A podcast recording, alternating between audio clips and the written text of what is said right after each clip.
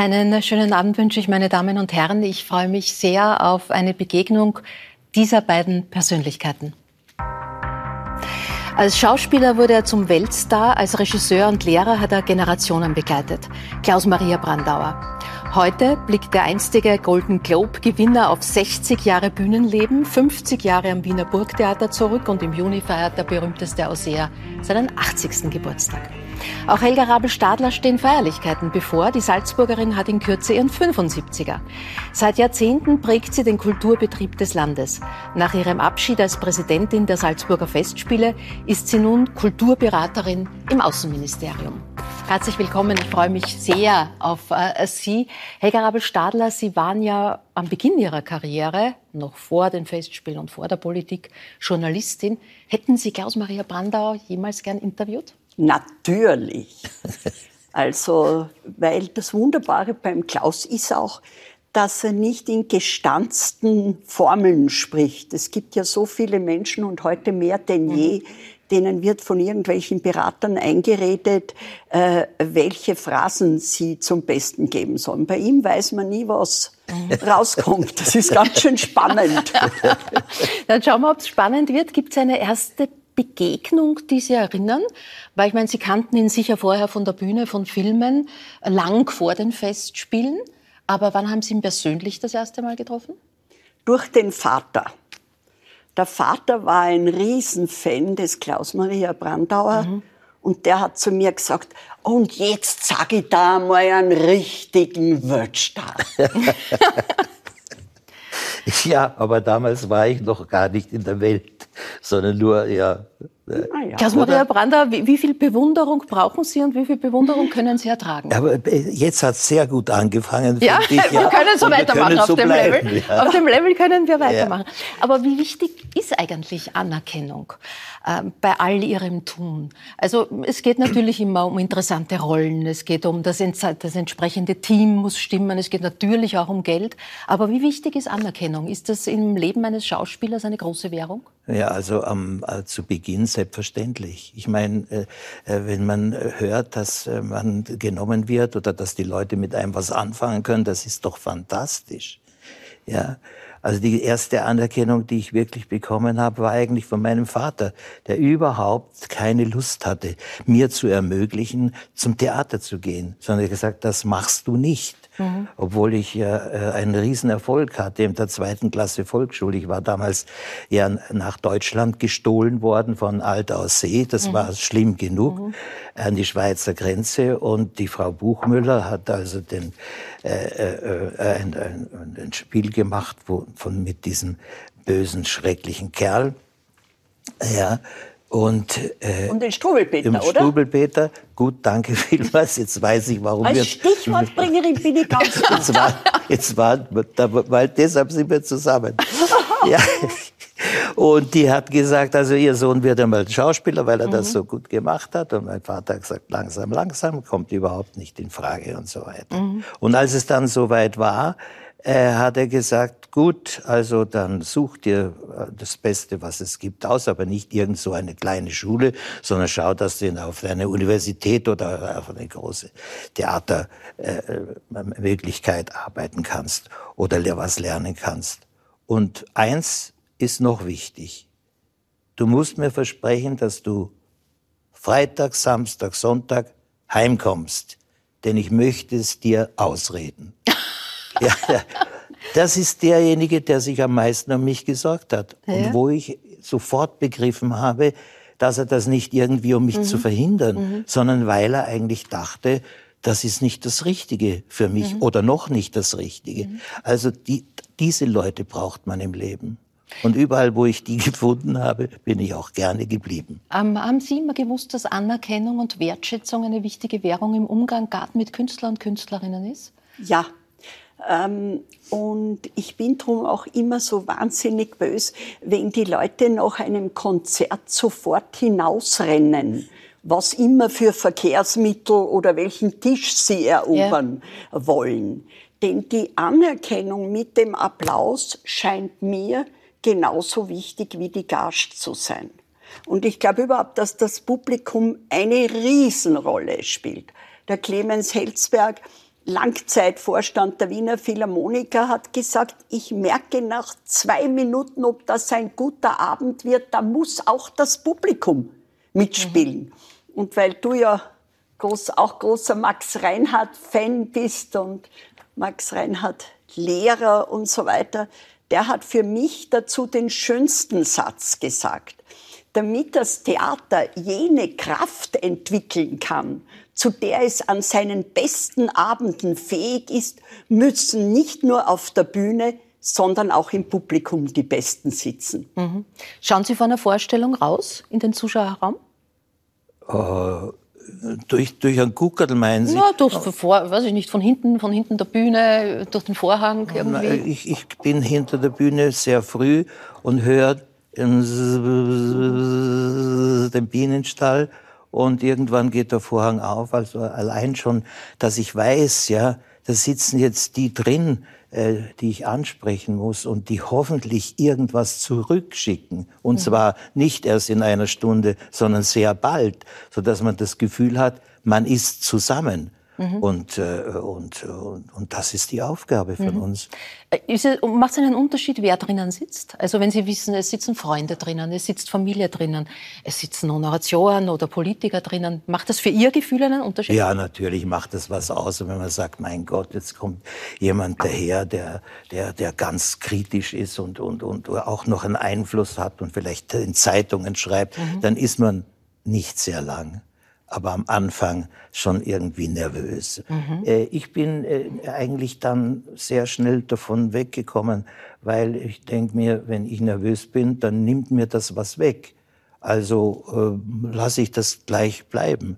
Entscheidend war für mich einfach, dass irgendwie spürt man, wenn das so aufhört, so langsam, nicht im Aufgehen des Vorhangs, wie die Leute jetzt, wir haben ja kein Publikum, wir haben Publikümer, also wenn tausend Leute drin sind, sind es tausend verschiedene. Aber wenn man merkt, dass auch da irgendwie eine Einheit, ohne dass mhm. sie sich verabredet haben, stattfindet, und dann kann es, mhm. äh, wie es so schön heißt, losgehen. Ich freue mich nach wie vor. Es ist einfach ein wunderbarer Moment, der Moment, wenn es aufgeht. Mhm. Äh, dieses Jahr ist für Sie ein besonderes Jubiläumsjahr, 50 Jahre Burgtheater, 60 Jahre Bühnenerfahrung, der 80. Geburtstag steht bevor. Und 40 Jahre ist es her, dass Sie das erste Mal den Jedermann äh, gespielt haben. Wir schauen kurz rein. Und wer kommt hinter mir heran? Auf Erden schreitet so kein Mann. Ei, Jedermann! Ist so fröhlich dein Mut? Hast deinen Schöpfer ganz vergessen? Was fragst um das zu dieser Stund? Bekümmert's dich? Wer bist? Was soll's? Von deines Schöpfers Majestät bin ich nach dir ausgesandt und das in Eil. Drum steh ich da wie ausgesandt nach mir?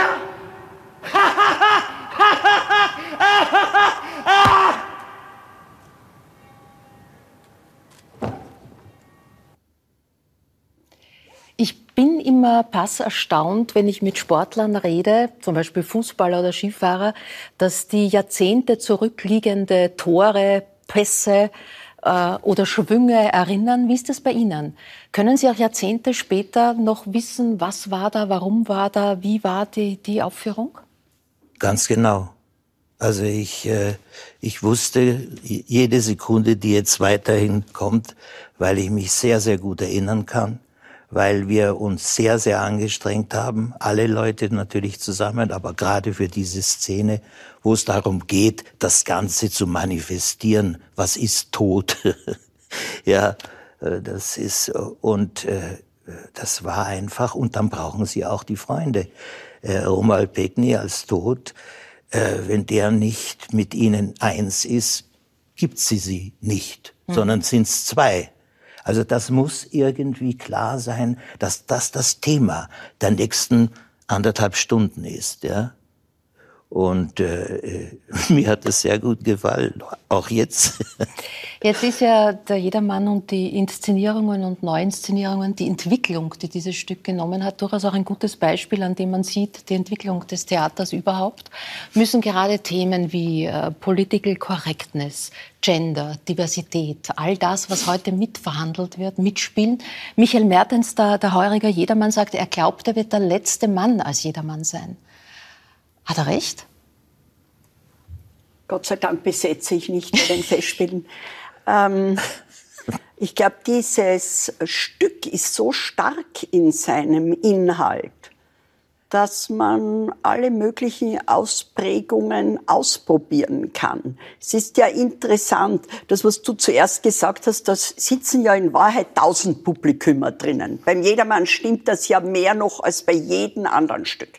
Weil da sind mindestens ein Drittel Leute drinnen, die sagen, Mensch, so ein blödes Stück, aber meine Frau wollte gehen oder mein Geschäftspartner wollte gehen und ähnliches.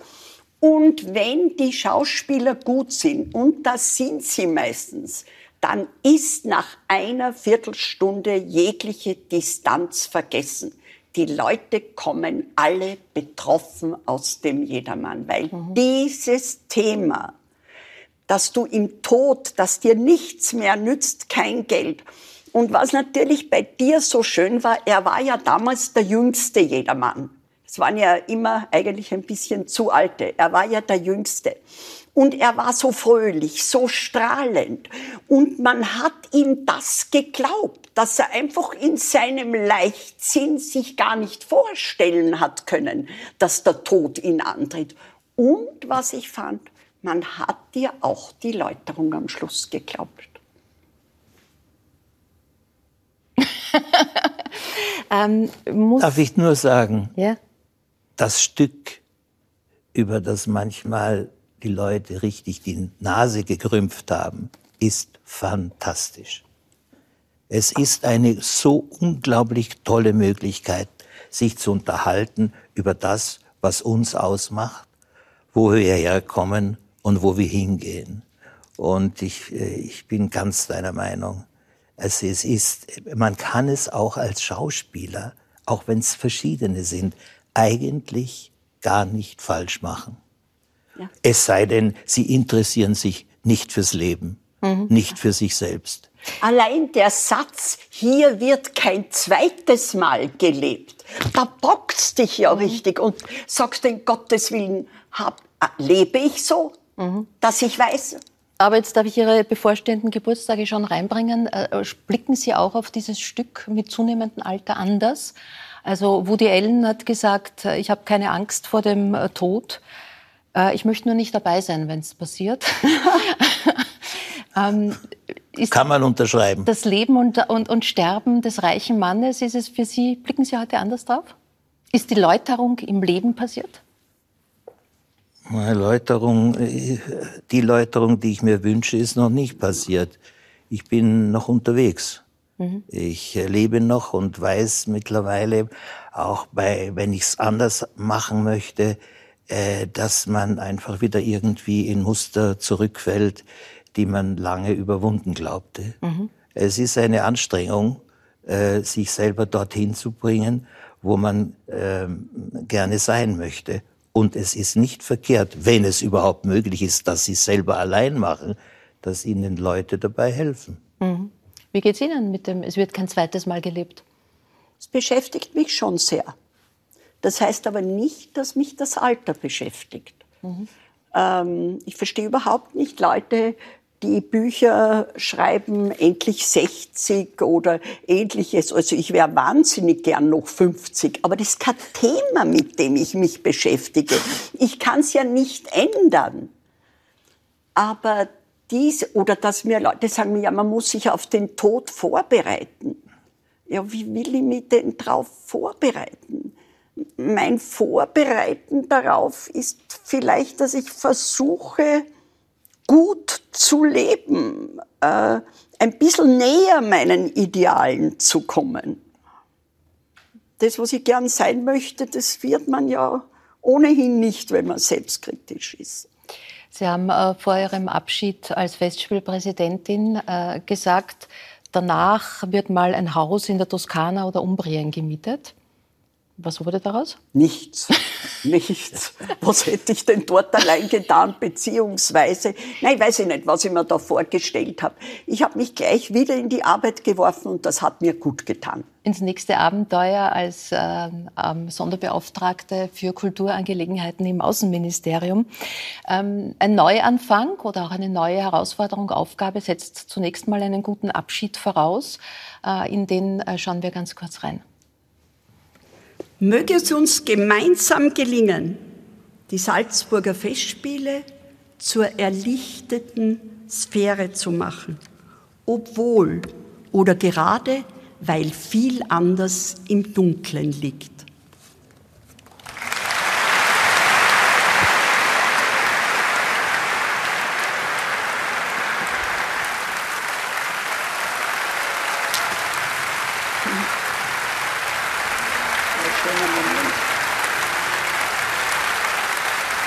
Lasse Sie den langen Applaus und die Standing Ovation, die es gegeben hat, gerne auch nochmal erleben.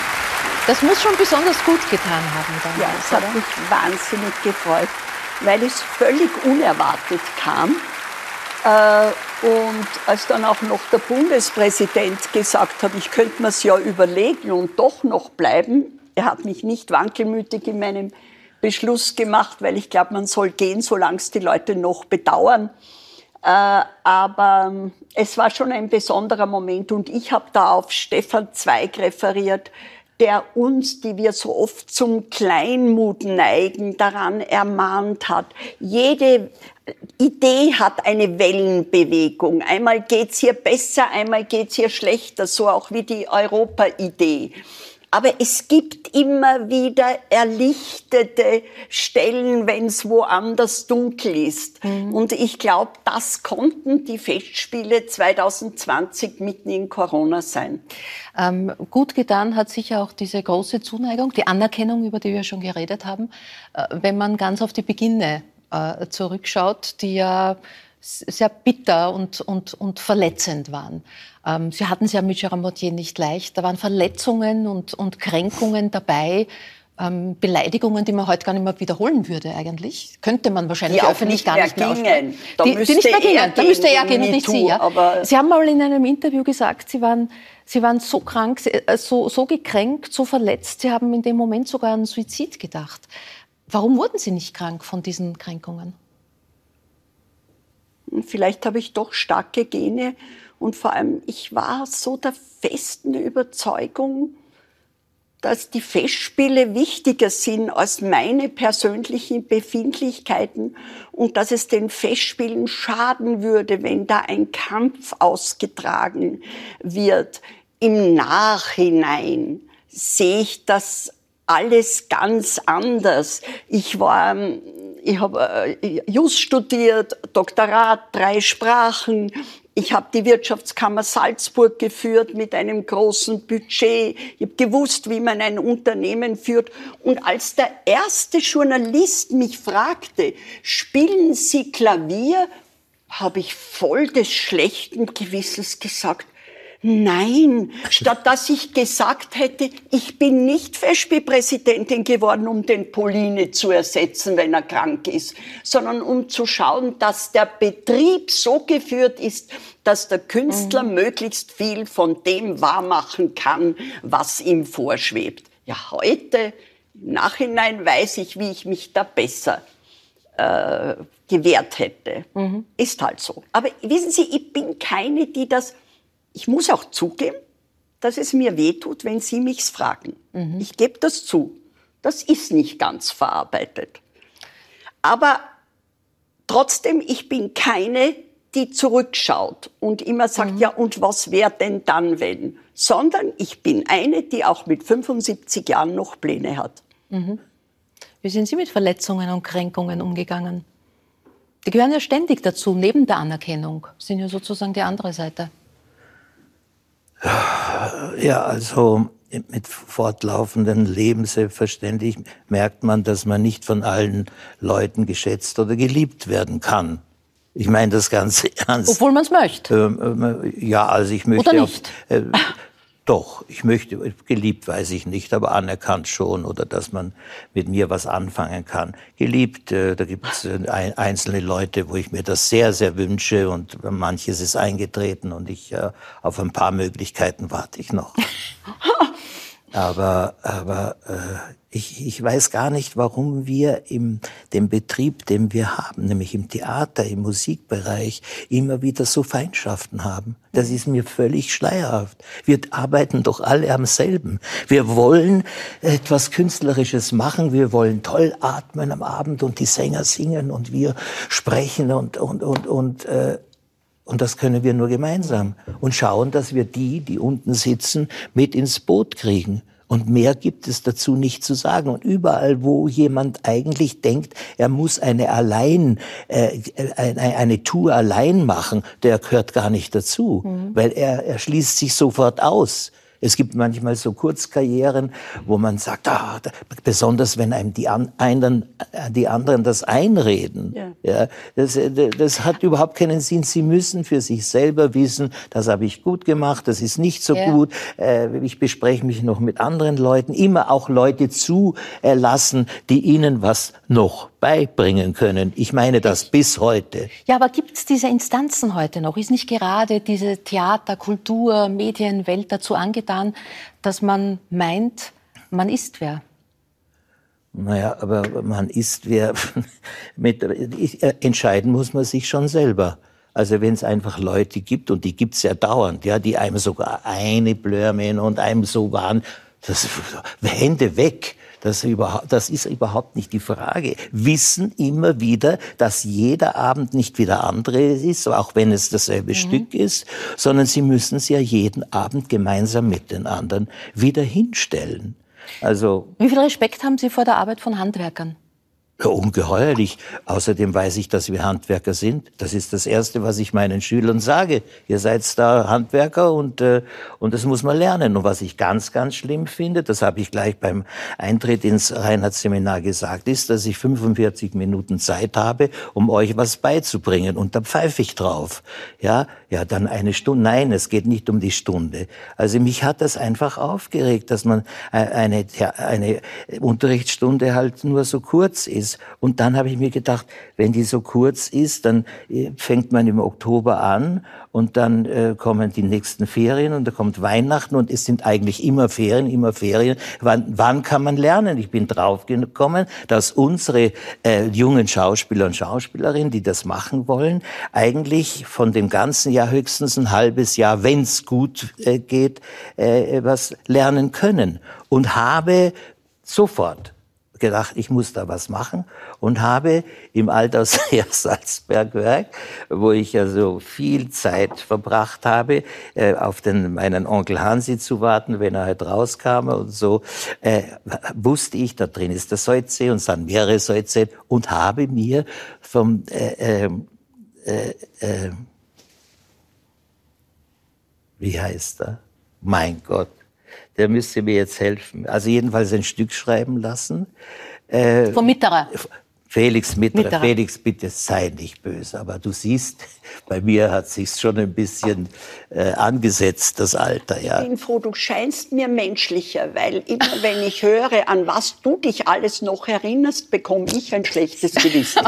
Also kannst ruhig noch ein paar so Aussetzer haben. Das, das sind die Rettungsaktionen der berühmten Präsidenten in der Salzburger Festspiele. Genau. Also Mitterer hat ein Stück geschrieben. Ja, und das, das äh, war also äh, äh, Spiel im Berg hieß das. Und ich habe mit meinen Schülern das gemacht, habe auch ein paar Leute äh, von der Laienspielbühne von uns äh, mitgenommen. Und das haben wir aufgeführt. Und es war fantastisch, weil wir haben wochenlang probiert, wir waren wochenlang zusammen, wir sind wochenlang durch denselben Ort gegangen und äh, das war also ganz, ganz wichtig. Und ich bin sehr, sehr stolz darauf, dass wir das gemacht haben. Ein paar Jahre später haben wir uns getraut, in der Seewiese hinten, ja, den Sommernachtstraum zu inszenieren, äh, mit all den Schülern, die ich da auch hatte. Und ein paar haben auch wieder mitgearbeitet von den Heimatbühnen. Und äh, ich hatte das Gefühl, der Shakespeare hat äh, das eben für diesen Ort geschrieben und diejenigen, denen wir das gesagt haben, haben es weitererzählt. Also äh, äh, das hat mir Riesenfreude gemacht. Und äh, viele Ihrer Schüler und Schülerinnen, die ja mittlerweile sehr prominente Karrieren gemacht haben, reden heute noch gern darüber, über diese Aufführung auf der Seewiese und im Salzbergwerk. Hat nicht deine Schülerin Minichmeier jetzt das erste den Shakespeare-Preis bekommen? Ja. Ja. Das ja, ist vor doch wenigen toll. Tagen. Da habe ich ja. so an dich ja. gedacht. Sie hat ja. auch diese wunderbare CD mit, mit den äh, Shakespeare-Sonnets gemacht. Also das ist schon für dich, wo du selbst so ein Shakespeare ja, bist. Dann landen wir gleich kurz bei Shakespeare. Napoleon Bonaparte soll angeblich gesagt haben, wenn man einen Menschen verstehen will, muss man die Welt verstehen, in der er 20 war. Mhm. 20 waren sie 1963. Da hatten sie ihr Debüt als Claudio in Shakespeares Maß für Maß am Landestheater Tübingen. Wie war die Welt, Ihre Welt damals? Oh. Mein Vater und meine Mutter waren da. Ich dachte mein Vater, weil äh, äh der hieß Georg Steng. Ich habe aber einen Künstlernamen gewählt, Klaus Maria Brandauer. Und habe erst in diesen paar Momenten vorm Auftritt gedacht, das hat ihn sicher gekränkt, also ich gekränkt und es war, es war, äh, es, es war irgendwie nicht gut, ja das Gefühl, das ich mhm. hatte. Aber ich bin aufgetreten und dieses Gefühl äh, äh, hat sich Gott sei Dank verflüchtigt. Da merkt man, dass wenn man etwas erlernt und das liebt, dann ist das andere, wie wichtig es auch ist, vollkommen Nebensache, sondern es gilt der Atem für jetzt, für, de, für den Partner, der da ist mhm. und für die Leute, die zuhören. Mhm. Also es ist alles weg, sondern sie möchten, ich sag's ganz banal, sie möchten eigentlich gut sein. Möchten gut sein. Aber war nicht 63 auch das Jahr, in dem du schon deinen Sohn bekommen hast? Äh, ja. Ja, naja, gut, also jetzt, jetzt, wenn wir schon dabei sind, dann, dann kann ich ja alles erzählen. Ich habe im Alter von zwölf Jahren äh, einer der, der Tochter von unserem Friseur, äh, der Karin, gesagt, ich möchte sie gern heiraten, sehr bald. Und sie hat gesagt, sie hat nichts dagegen. Wir haben dann sehr lange gewartet. Aber an dem Tag, äh, äh, als äh, in, äh, ein Vorsprechen war in, in, im, im, in der Hochschule äh, und mich der Intendant da gesagt hat, ich hätte sie gern, äh, denke ich mir, das ist aber ganz großartig und äh, fein.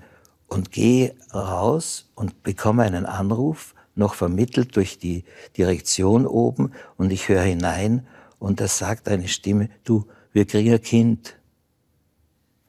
Ja, und äh, wir, wir wir bekamen ein Kind und ich denke mir, juhu, ich habe Engagement, das ist doch fantastisch, ja.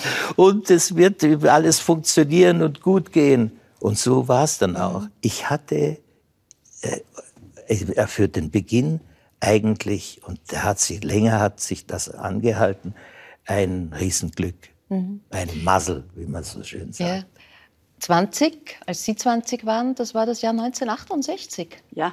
Das war nicht irgendein Jahr. Da war die Welt im Umbruch, im Aufbruch.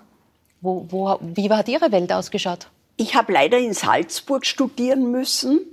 Äh, ich wollte natürlich unbedingt, damit ich nicht zu Hause leben muss, in Wien studieren. Aber kurz bevor ich äh, beschlossen habe, Just zu studieren, wurde in Salzburg die Universität, worüber ich sehr froh bin, ähm, äh, müssen wir ja noch was reden, ähm, habe äh, ich also in Salzburg studieren müssen und das war eine ganz kleine Universität mit dem riesen Vorteil, der persönlichen Beziehung zu den Professoren. Man hat nicht aus irgendwelchen Manuskripten gelernt, sondern man hat tatsächlich die Bücher gelesen, die den Professor interessiert haben und so weiter.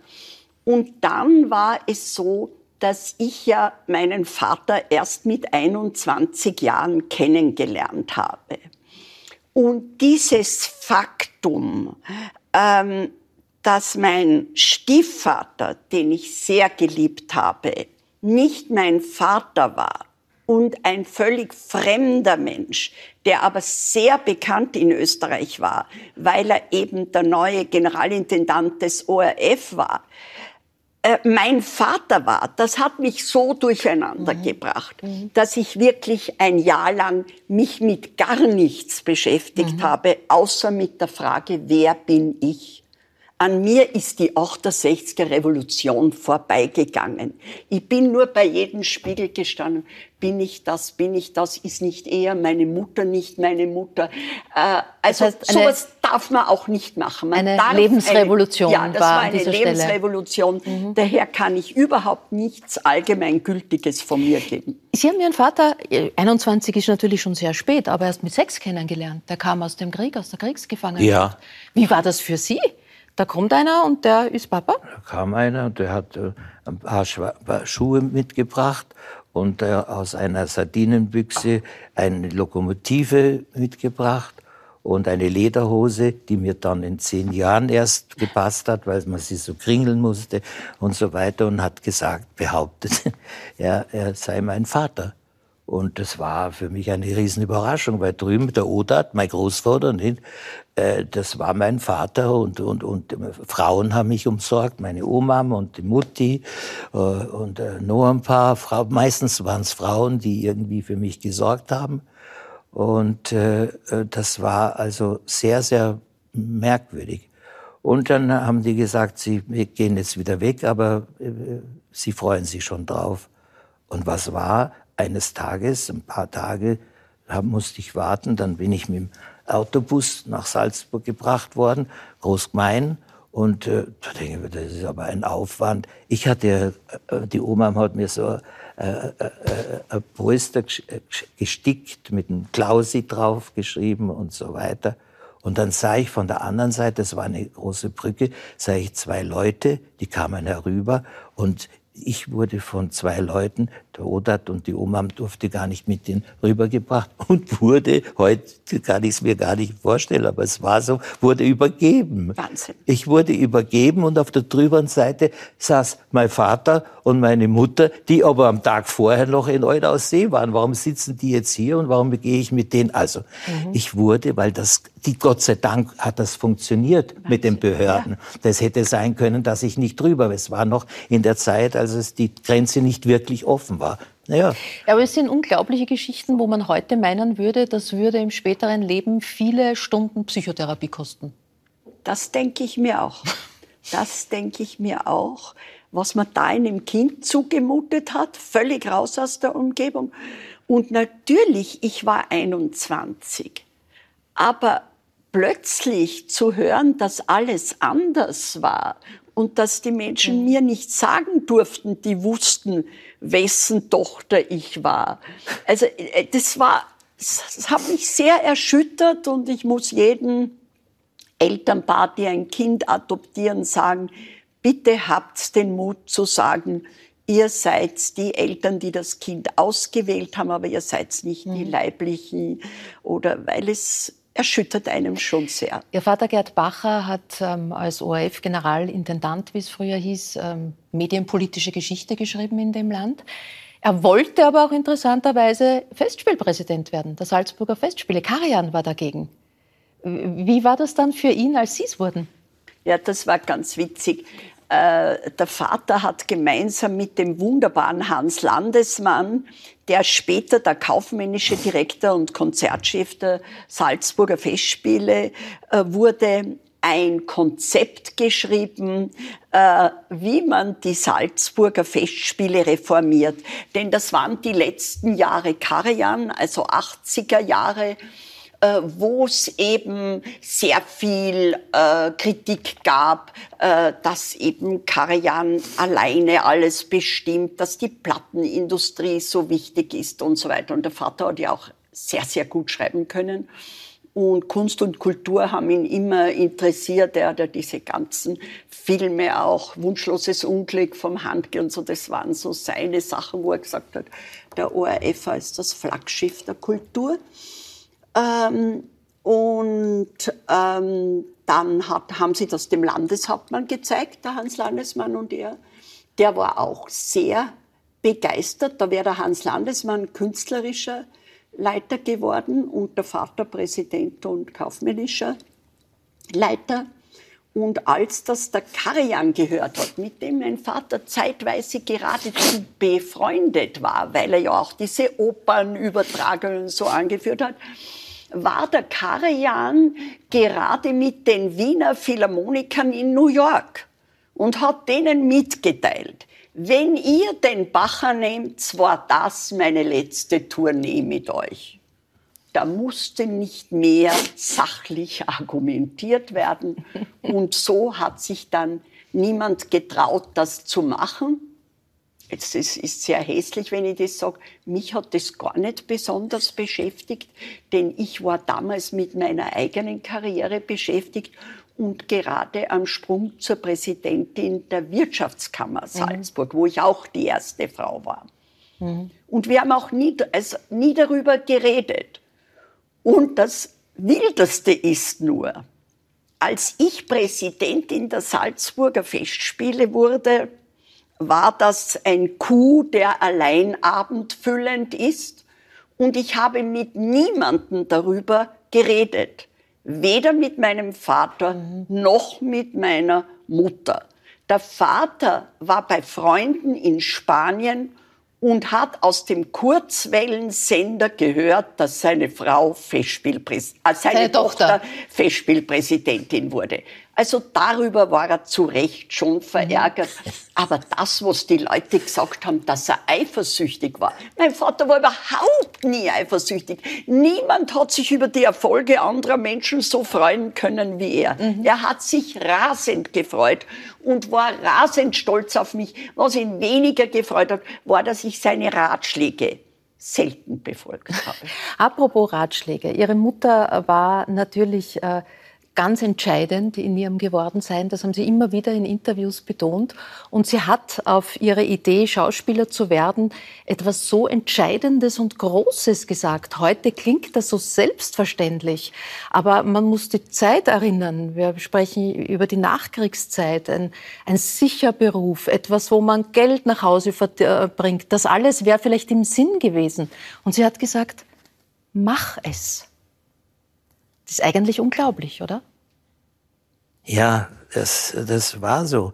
Meine Mutter, also ich erinnere, die ersten Erinnerungen äh, sind natürlich gewesen, wenn ich in Altaussee in der Kirche war und es war ein Mess und ich wusste, die Mutti steht da drüben, ich konnte genau rüberschauen und singt damit wir waren in ein, ich war in, bin in meinem Haus großgewachsen bei dem Brandhaus, wo ständig gesungen wurde, bei jeder Gelegenheit und in die Kirche gegangen und dort ein, einfach tolle Messen veranstaltet wurden. Und das, das, das war, war für sie selbstverständlich, dass wenn ich so etwas machen möchte, und das war ja natürlich nicht mit sechs Jahren, sondern das hat sie gesagt, wie ich in Deutschland, wie man mich geholt hat und ich dort in die, in der Klasse komme bin, nicht wahr, und überhaupt nicht verstanden habe, was die da geredet habe, äh, äh, äh, hat sie gesagt, wenn du das machen willst und immer wieder, dann machst du das. Gab es das Wort Selbstverwirklichung damals schon? Nein, also das ist, das ist zu kompliziert, auch jetzt für mich noch. Selbstverwirklichung. Nein, ich weiß schon, was gemeint ist. Äh, ich, meine Mutter hat mir äh, keine, keine Sekunde irgendwas äh, mhm. verboten. Aber Sie haben nicht auf alle Ratschläge gehört, denn Ihre Golden Globe-Rolle in Jenseits von Afrika, die wollte sie Ihnen ausreden. Ja, stimmt. Die hat gesagt, das machst du nicht, weil der ist ganz bös zu seiner Frau und dreht ihr eine Krankheit an. Das kommt nicht in Frage. Ja, und ich habe es dann doch gemacht, Gott sei Dank. Aber äh, ja, sie dann, hat sie hat sehr gerne äh, Drehbücher gelesen, ja, ja. und mir ja.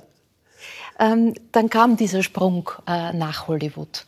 Ähm, wie hat der ihr auch Ihr Heimatbild verändert. Wie, wie, wie haben Sie von Hollywood nach Österreich und nach Altersee geblickt? War naja, das ein also, anderer Ort? Naja, also es, ich, ich, äh, ich war nicht irgendwie mittelalterlich organisiert in mir selbst, gar nicht, sondern ich wusste, dass äh, Amerika gibt's. Die Tante, äh, die Tante Emma war in Amerika und die hat uns immer wieder besucht und mhm. hat mich auch eingeladen. Und irgendwie habe ich damit gerechnet, dass dieser Film, der fast ein Jahr gedreht wurde in Ungarn mit einem fantastischen Regisseur, Istvan Sabo, der mich gestern besucht hat, mit Herrn Van Blanc darüber geredet und mit dem ich ja dann später noch mehrere Arbeiten gemacht habe.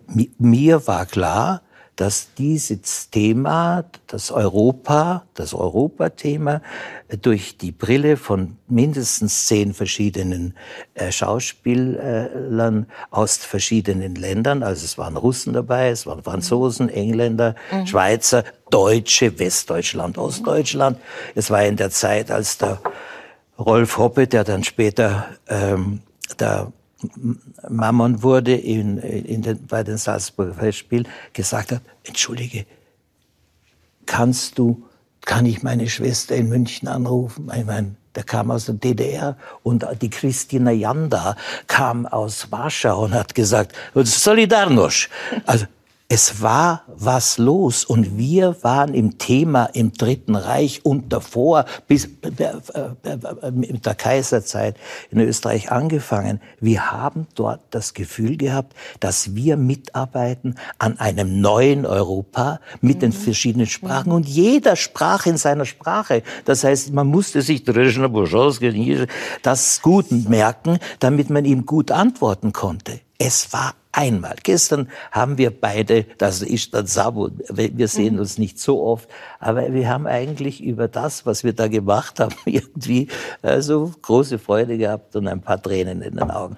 Und so war das auch. Und das wurde äh, äh, war eigentlich geplant auch als eine Fernsehsendung. Mhm.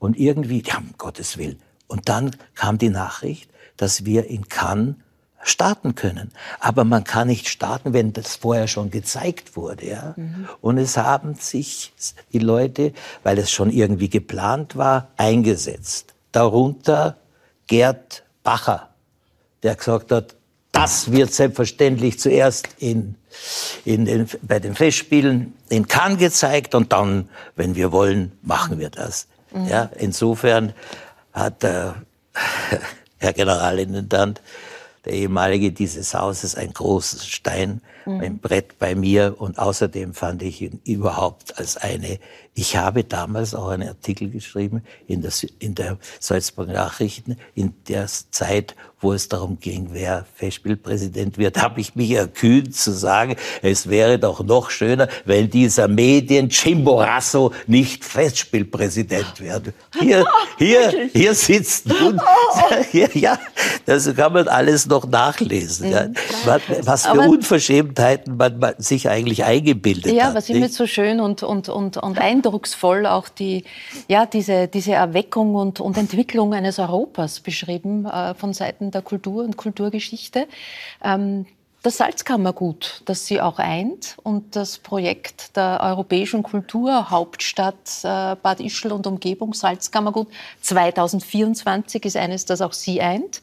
Ähm, sie sind beide im Komitee und bis jetzt hat man medial vor allem äh, Differenzen und Konflikte gehört. Hannes Androsch ist ausgetreten, hat einen, einen Brief geschrieben, Hubert von Geusern hat geantwortet. Was ist da das Signal, das im Moment in die Welt geht? Ist da eine vertane Chance? Nein, das muss eine Chance werden.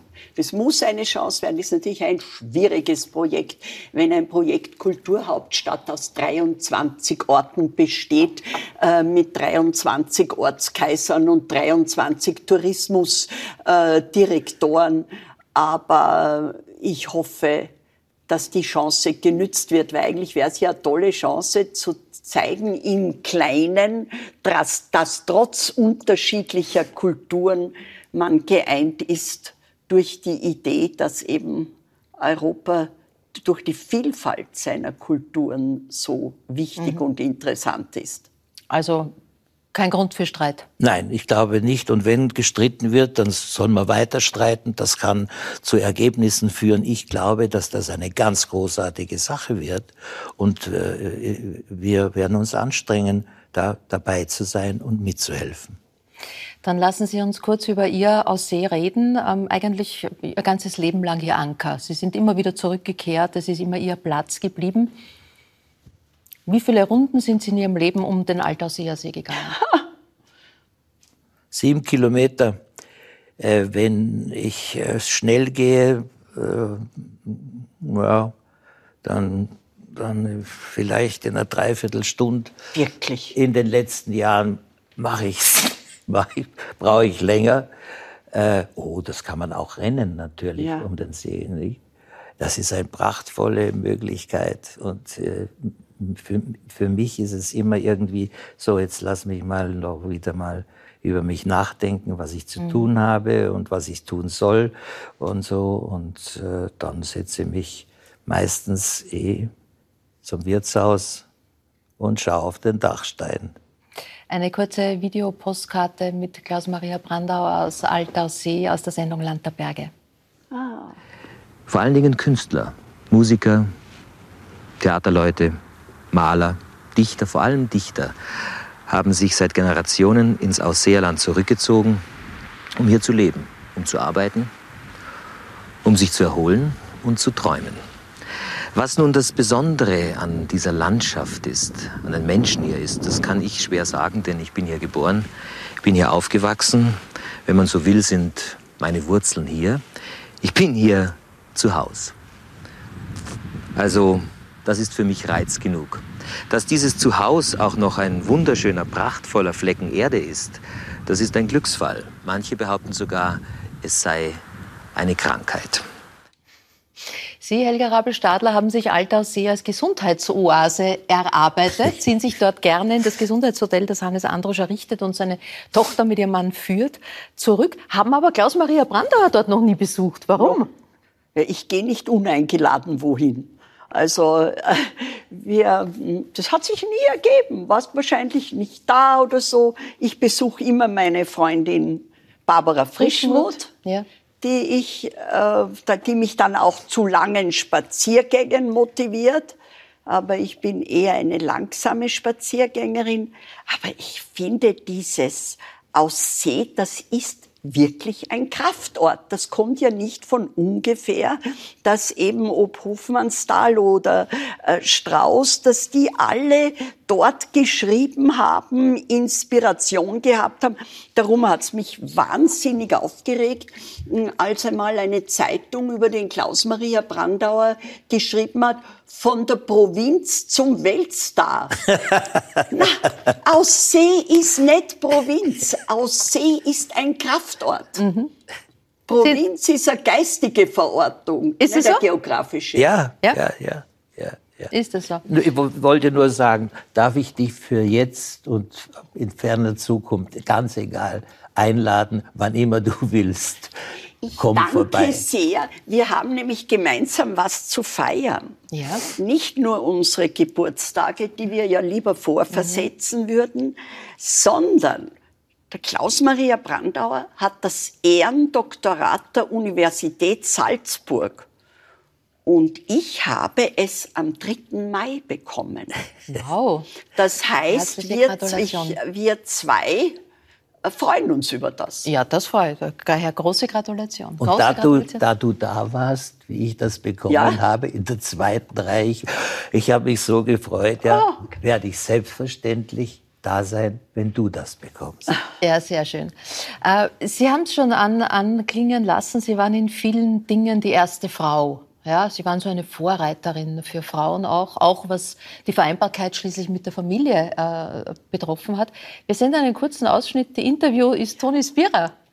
Ähm, denn Helga Rabel-Stadler hat in jungen Jahren, ähm, auch beim Interview, das Baby im Arm gehabt. Das dann der Mann in die Hand Ja, das kriegt. Ernstnehmen, glaube ich, ist das äh, größte Problem für äh, eine Frau in der Politik oder im politischen Journalismus, aber wahrscheinlich überhaupt oh je, in einem Beruf. Ja, Sie sehen jetzt schon die Schwierigkeiten, wenn man halt ein Baby hat, was nicht heißt, dass ich mit meinem Schicksal hadere. Sollen wir es vielleicht wegtun jetzt? Okay, Peter, bitte nimm das Kind.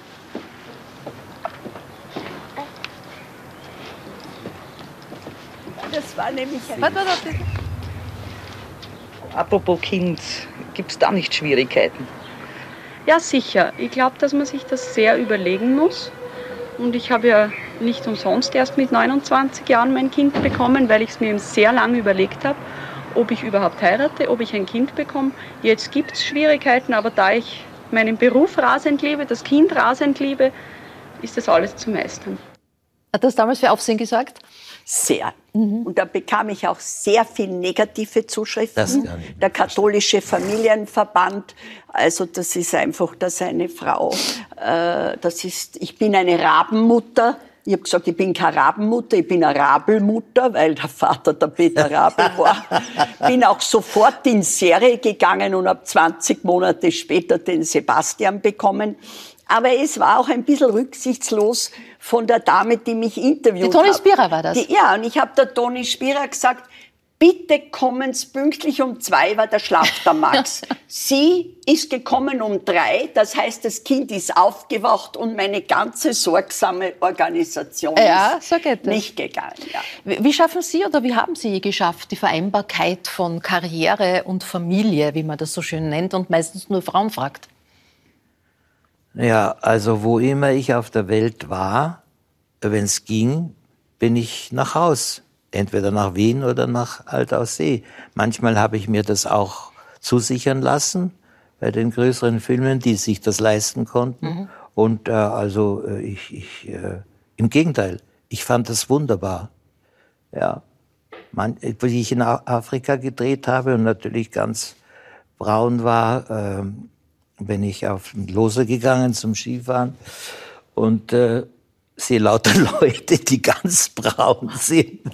Und dann denke ich mir, ja, aber das ist ein Blöd und habe natürlich aufgeknöpft, damit sie sehen, dass ich, ja, hat mich aber keiner gefragt, warum ich da auch braun bin. Ja, also, ja. Wie aktiv sind Sie jetzt als Vater? Wie sehr nehmen Sie Anteil an der Entwicklung Ihres Sohnes und auch den Blick auf diese sehr veränderte Welt, die, die er Ihnen sozusagen nach Hause bringt? Naja, er bringt die Welt, äh, die veränderte nicht nach Hause, sondern äh, er, er nimmt die Welt, wie sie jetzt ist, selbstverständlich. Und ich weiß schon mehr darüber. Aber äh, äh, wir, im Grunde genommen versuche ich, das, was ich gelernt habe von meinen Eltern, das, was ich von anderen Menschen mitbekommen habe, anzuwenden. Und äh, momentan äh, ist er gerade also äh, äh, ganz versessen auf äh, Vienna Capitals, ja, er ist also bei dem Eishockey dabei und das macht er seit ähm, schon zwei Jahren und das ist so faszinierend und weil er trotzdem weiterhin Klavier lernt, ja, äh, ist das ist das einfach großartig, ja. Da kann man nicht sagen, du musst das jetzt irgendwie äh, sein lassen. Wie Wenn- alt ist er? er wird, er wird jetzt neun. Er wird neun und, äh, und er, ist, er ist richtig, richtig ein faszinierender Sportler. Und trotzdem, wenn er am Klavier sitzt, das geht natürlich noch alles nicht so, aber es ist auch, er macht es auf jeden Fall. Und da braucht man sich äh, nicht äh, viel drum kümmern. Ich bin sehr, sehr stolz drauf und äh, kann mich erinnern, dass ich in diesem Alter ganz andere Sorgen hatte. Sie haben äh, viel vor diesen Sommer. Mit, Bo mit Mozartbriefen touren Sie durch Deutschland. Am 3. Juni gibt es im großen Festspielhaus Salzburg eine Lesung unter dem Titel Fast ein Hamlet, mein Mephisto, ein Ödipus für jedermann. Sie sind extrem fleißig. Woher nehmen Sie die Energie? Ja, ich, ich tue das eigentlich schon mein ganzes Leben und wenn die Möglichkeit besteht, irgendetwas zu machen, was mich auch richtig herausfordert, dann mache ich das. Und äh, äh, die haben mir vorgeschlagen, diese Tournee zu machen. Da ging es nur mehr darum, wer macht mit. Und dann habe ich gesagt, "M- m- niemand. ja, wer, ich sage ich, das versuche ich jetzt mal allein. Und äh, dann ging es darum, ein Plakat zu bekommen. Und da habe ich gesagt, wie soll das ausschauen? Ja, was schlägst du vor? Da habe ich gesagt, fast ein Hamlet, mein Mephisto, ein Ödipus für jedermann. Was heißt das? Dass ich aus all den Dingen und vielleicht noch darüber hinaus ja. vielleicht was aufsage. Ja? Mhm. Also das heißt, ich, ich hatte dann ein bisschen von meiner eigenen Schneid, ein bisschen äh, Bammel. Äh, angefangen haben wir in der Isar Philharmonie äh, mit wahnsinnig äh, großem Platz. Da denke ich mir, mein Gott, du musst dieses äh, Haus, Konzerthaus voll füllen und so weiter. Gott sei Dank bin ich aufgetreten und äh, es war äh, ausverkauft und das ist mhm. schön. Und dann habe ich angefangen und habe mir kurz vorher überlegt, wie fange ich an? Und dann denke ich mir, jetzt nicht, wie jetzt so gesagt wird, aber vielleicht auch oder im Unterbewusstsein wegen des Krieges in der Ukraine, ich habe mit Dostoevsky angefangen mhm. und habe das gelesen und, äh, und irgendwie war dann, so, es ist so schön, wenn eigentlich nichts mehr zu hören ist als ein Atem, den man gegenseitig sich zulässt und irgendwann ist dann eine Pause und dann mhm. sind die Leute da und warten, bis es weitergeht. Ja. Ich äh, darf noch nicht gratulieren, weil im Vorhinein darf man nicht gratulieren zum Geburtstag, aber eine Aufmerksamkeit gibt es trotzdem. Es gibt viel Süßes, Klaus-Maria Brandauer, unterschiedlichste Süßigkeiten, aber ich glaube, es gibt eine, zu der Sie eine persönliche, sehr emotionale Beziehung haben.